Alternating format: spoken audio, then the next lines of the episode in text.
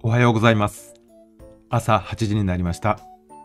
アイデアの破壊力で今を変えるラジオ始めてまいります。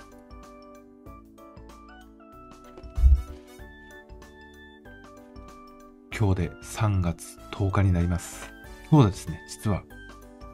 50回となります。インデックス紹介します。このラジオもですね、始めまして50回目となりました。週2回大体配信しておりますので、えー25週5ヶ月くらいですかね。5ヶ月6ヶ月くらい半年ぐらいで。もう一つ月水金でアイデアのあ今朝の日経 MJ で新規ビジネス考えてみたという配信の間に火木と配信しておりますがどちらかというとですねこちらのこの破壊力ラジオの方がなんて言いますかね自分の素が出るというかあの結構気楽にやらせてもらってしかも記事もちょっと多めに紹介できるのでこれは紹介したいなとかっていうことをちょっと自分のあのーりまあ拙い喋りですがもう踏まえて紹介できるというのが非常にちょっとワクワクしておりましてたくさん紹介したい記事いっぱいあるんですよ。これは面白いなっていうのいっぱいあるんですけどまあ4つに絞ってですねダラダラと喋るのもあれですがこれからもですねこんなアイデアありますよとこんな商売の仕方ありますよと戦略のこういう考え方とっても今後役に立ちますとかそういうことをこのラジオでですねご紹介できたらなと思っております。はい。それではですね今日はですねえーいつもと違う流れでいきたいと思います。日本小売業協会と日本経済新聞社は3月の1日ですね都内で第32回流通交流フォーラムを開いたそうです、まあ、それでですね新たな時代を迎える小売業の未来戦略をテーマに様々な人が講演したそうですがその日経 MJ の記事でですねセブンイレブンジャパンの社長声優の大久保社長カルチャーコンビニエンスクラブの梅谷さん。梅谷っていうんですかね。梅谷社長の記事が3つご紹介されておりましたので1つずつご紹介していこうかなと思います。各店舗ですね。非常に個性の、まあ、それぞれ違う小売業を、あの展開されておりますのでそれぞれの考え方どういう今後戦略をやっていくかということを記事の中で紹介されております。そして4つ目はですね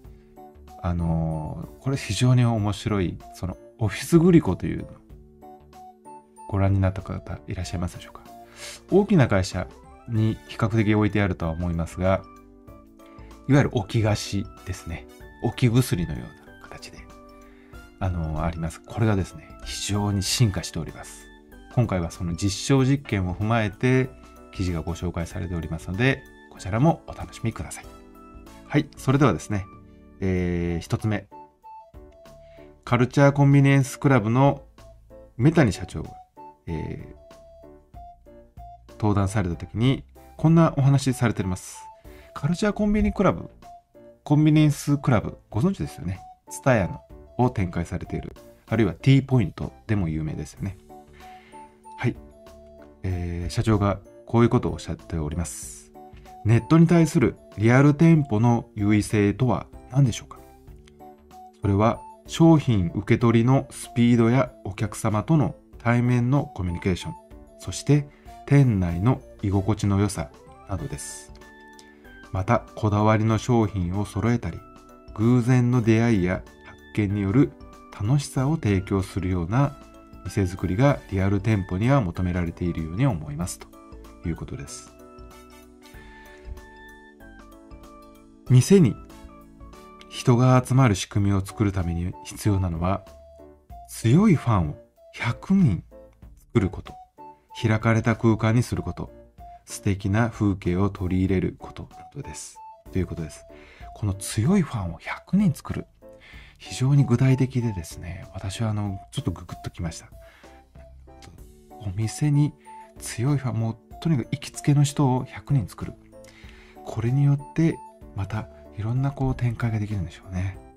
まあ、開かれた空間にすることと素敵な風景を取り入れると。まあ、ツタヤさんは本当にいろんな店舗を今、実験的なんでしょうか。展開されております。それぞれに非常に個性のある店舗を作っておられますが、ここはですね、これからの小売に必要なのは、ラストワンマイルだけではなくて、人が集まる場所として、ファーストワンマイルにも力入れることなのですと。ファーストワンマイル。これはですね、要は個人が主体性を持って行動できたり、周囲とつながりを持てたりする場として、こう、リアル店舗が活かされる。私の勝手な解釈でいきますと、要はですね、そこのお店に行きます。そこから何かその来店客が行動を起こしたくなるような空間にすべきだと。その小売業は今後、そういう場所でもあるべきだと。ラストワンマイルというのは、商品を、まあ、その、例えばその方が住んでいるエリアにまで届いたんだけど、そこからどう個別に配送していくか。最後、ここが非常に重要なんだと。その例えば店舗から自宅までのそのラストワンマイルをどう戦略するかとか、そういうことなんですけど、そうではなくて、リアル店舗は今後、お店に来たお客さんがどう今後アクションしていくかということの起点になる必要があるんではないかと、あの、私の勝手な解釈ですが、そのように読み取りました。まあですね、やっぱりリアル店舗の強みというのは本当に欲しいものすぐ手に入る。ネットですと、まあ、アマゾンとかですと、今もう注文したらもう翌日届くという非常に便利な方法、あの、仕組みができておりますが、それでもですね、もう今すぐ欲しいという場合は、あるいは私も会社の帰りにビッグカメラとかですね、えー、あと、無印とか、ユニクロとか、名古屋駅周辺のお店にこう立ち寄って、もうそこで手にやっぱ手に入れたいと。もう家に帰る頃にはもう封を開けてそれを何かこう試着したり使ったりしたいっていう、まあ、欲求の時もありますので、やっぱりそのすぐ手に入るスピード感っていうのはやっぱリアル店舗はもちろん一番優位性があるかなと思いますけど。消費者庁の消費者白書というあの、この記事の中ですね、ちょっとコラム的に載せてあるあの、ところがありまして、あの、記事がありまして、今後現れる3つの消費パターンとして3つの消費パターンを紹介されております。一つは偶発的消費。偶然の出会いや発見によるワクワクドキドキを追求するというこの偶発的な消費が一つ。多率的な消費。自分に合う適最適な商品やサービスを IT や AI に発見提案してもらう。ですね。まあ、いわゆるレコメンドという、えー、ホームページ、いろんなショッピングサイトを訪問すると、その後ですね、まあ、必要にこう、バナーで紹介されたりしますけど、まあ、そういうレコメンド、推薦とか発見とか、その提案してもらう。あなたはこれがひょっとして欲しく、欲しいんじゃないですかとか、まあ余計なお世話だという時もありますけど、なかなか、お、面白いなという時もあります。あと自律的消費。自分の趣味やこだわりを追求し、自分で調べて選択するというこの、まあ3つですね。まあ当たり前といえば当たり前ですね。自分で探すか、提案してもらうか、あるいは偶然出会うか。まあ、この3つパターンかなと。確かにまあ、そうはそうなんですけどね。まあ、これと同じような発想で、営業についてもそうです。自分で自身で営業するかあるいはその営業してもらう人をその探すか。自分を推薦してくれる人をですねその人にお願いするか。あるいはお客さんがいるところに出向くか。というこの3つのパターンがあります。のでまあこれはまあ別あの余談ではありますが、まあ、消費パターンこの3つがあるということですけどこのカルチャーコンビニエンスストアのがクラブのこの記事からですね、こんなことを思いつきました。例えば、ダイさんがこんなことをやったら面白いなっていうことなんですけど、例えばですね、観光地に蔦屋さんが店を出します。本当にあの観光、その、えー、いろんなお土産屋さんがある中で、蔦屋さんがお店を出す。観光地にまで行って、蔦屋行く必要あるかと思うかもしれませんが、まあ、観光地に行ったらお土産屋さんに行きたいっていう思いはあると思いますよね。やっぱそこの、でしか買えないものをこう探すために、お土産屋さんというそのジャンルのお店行きます。いろんなお店があっていいと思いますけど、もちろん。ですから、ツタヤさんもですね、あ、観光地のツタヤに行けば、その土地の面白いものとか、あるいはお土産さん、普通のお土産さんで売ってないようなマニアックなものとか、そういう非常にその土地の面白い商品、サービス、あるいは観光地のその情報までですね、観光地のツタヤに行けばその土地の面白いものに出会えるというようなツタヤを日本全国各地にですね、作ったら、まずじゃあ観光地に行ったらツタヤに、そこの観光地のツタヤに行こうという行動になりませんかね？日常生活にあるツタヤも面白いですが、観光地のツタヤはもっと面白いと。まあ、今コロナ禍でなかなかあの旅行できないですけど、今はもうだいぶウィズコロナの意識が高まってきまして、旅行に行っても、旅行に行きましたと SNS に上げても責められることはないです。ですから、これから観光地もどんどんどんどん人が集まって、もう一度こう、リベンジ、リベンジ消費ではありませんが、こう旅行する人が増えてくると思います。ですから、そういうところにですね、ツタヤさん作って、こういうコンセプトでお店を出したら、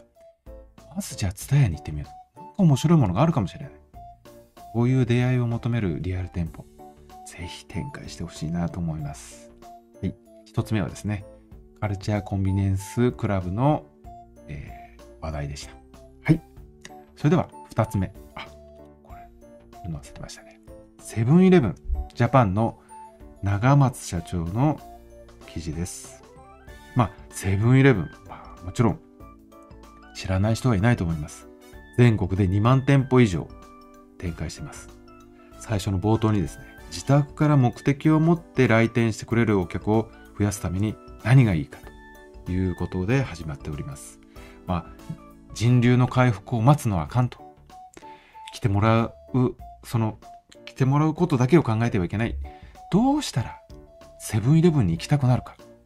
行く目的を使おう、作ろうということで、えー、北海道フェアとか、まあ、されていたそうなんですけど、これからは次世代の、次世代の店舗としてはですね、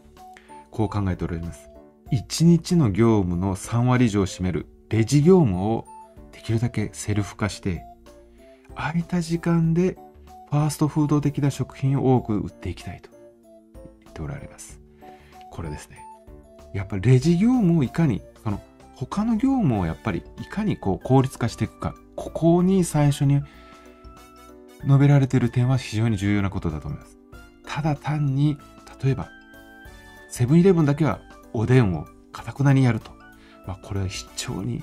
売り上げにもですね、利益率も高いので、外せないというところがあります。ファミマとか、セブン、あの、ローソンとかは、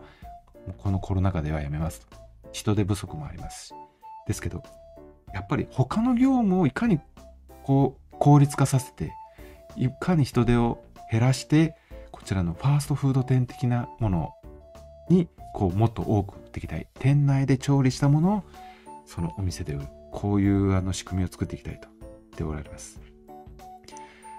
でこの店舗もですね2万店舗以上ある店舗もこれをですねやっぱり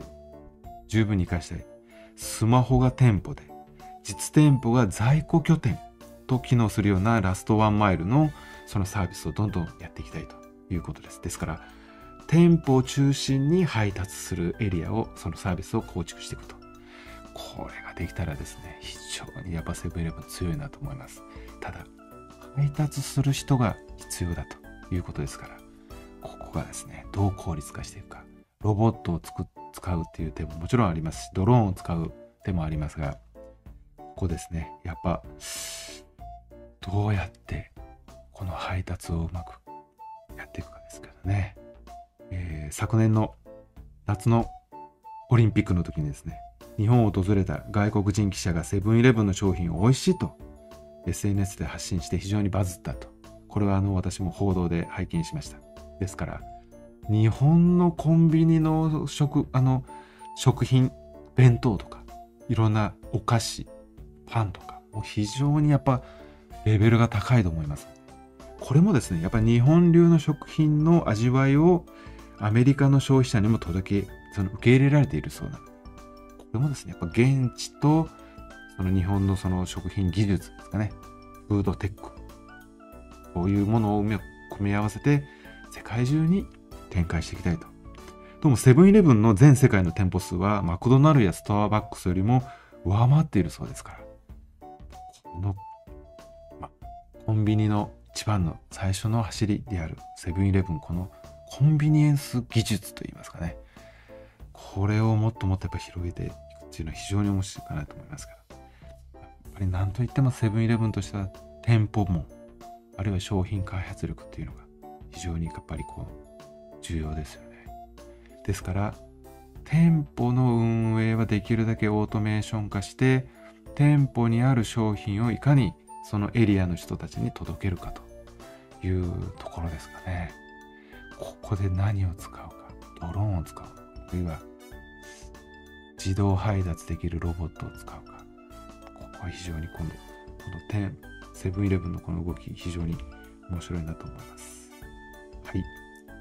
それでは2つ目はですね、セブンイレブンの話題でした。はい、3つ目、この声優です。声優の大久保社長の、セミナーの様子ですが、講演で、小売業は長らく販売業でありましたが、今やマーケティング業だと。事業の再構築、事業を再定義し、物の生産、物流、販促、販売にトータルで関わっていく顧客ニーズに関わって顧客ニーズに応えていくと。これからはただ物を仕入れて、物を置いて、それをお客さんがまあ勝手に買ってきてくれると。ま、そんな販売業ではいかんと。もっともっとマーケティングに力を入れて、そのマーケティングをいかにこう、活かしていくか。記事の最後の方にですね、こういうこと書かれております。小売業は従業員の才能を生かす機会を提供でき、顧客と顧客の喜びにもつながる意義の深い仕事だと。いや、もうまさにそうです。小売業というのは、本当に私たちの生活には欠かせないです。自宅にある近くの食品スーパーもそう、会社の近くにあるコンビニも、コンビニもそうですし、最近はドラッグストアも非常に増えております。ですから、小売業というのはもう生活に密着しております。ですから、本当にこのマーケティング業をやっぱりフル活用してですね、先ほどの偶発的な出会いを求める消費家、あるいは自分が選びやすいお店を作るか、あるいはお店に行った時、あるいはそのお店のスマホアプリを見た時にですね、欲しいものを提案してくれる。例えば今日木曜日の朝、9時に例えばなったとしますよね。9時になったらですね、こんなコーヒー飲みたくないですか？とか、ちょっと小腹が空いた頃かなと。朝家で食事朝食を食べて通勤に揺られて会社に出てきた。でもちょこっと何かお腹に入れたくないですか？とかいう、まあ、そういうレコメンドもありますかもしれないああると思いますけど。例えば無人店舗を今開発しておりますもうパッケージ化されてですねドンともう例えば、えー、あれは何坪ぐらいですかね10坪ぐらいですかねのもうパッケージ化されてそこにドンと置けばもうそこに店舗ができてしまう。決済ももうデータも全てそこでできてしまう。そういうあの無人店舗、今開発が非常に各社進んでおりますが、それによって得られるデータっていうのは非常に詳細なデータが得られます。ですけど、あくまでもやっぱりそれは単なる数字でしかないと思います。私はあえて主観的なデータもそれに組み合わせるっていうことでより面白い小売業になるんではないかなと思います。例えばですね、スーパーでもそうなんですけど、まあ、できるだけ人手をかからないように、その選びやすくしたり、価格も非常に分かりやすくしたり、そのこういうものが今日売りですよということもこう店内行き届いておりますが例えば店内にサービスサービスだけを提供する店員さんを置くとします。何か困っている人がいたら声をかけて何かお探しですかとか。もうそういう人例えばですね広い店舗でもいいです。ですけど一人でもいいです。そういう人を配置してお客様のその例えば今日の服装であるとか荷物を持っているとか荷物を持っていないとか。例えばあれは多分通勤用のカバンを持ってるなとか。いやリュックを持ってランニングの姿で来てるかとか。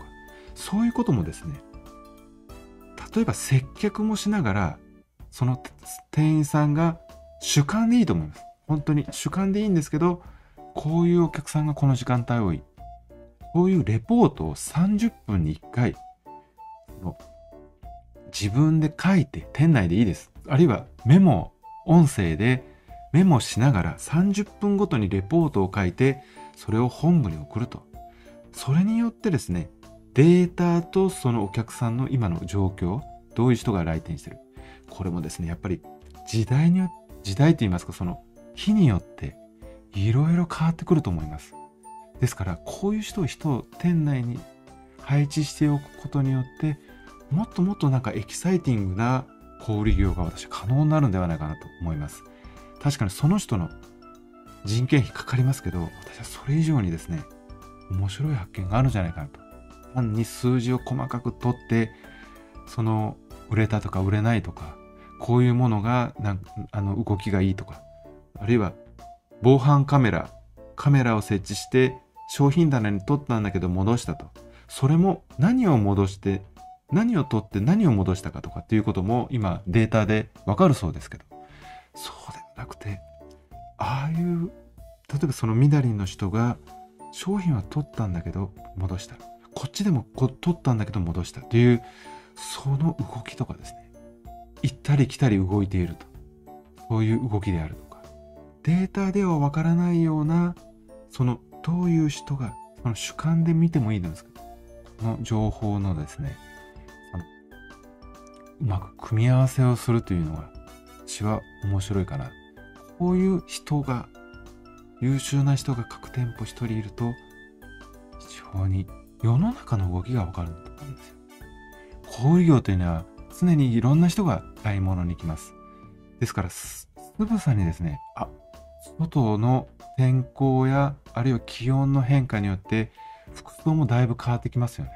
ですからそういうこともですね、つぶさにこうでレポートで提案して。本部に上げていくと。世の中の動きが。これこそマーケティングじゃないかなと思いました。はい。3つ目は声優の大久保社長のお話でした。はい。それでは4つ目、最後ですね。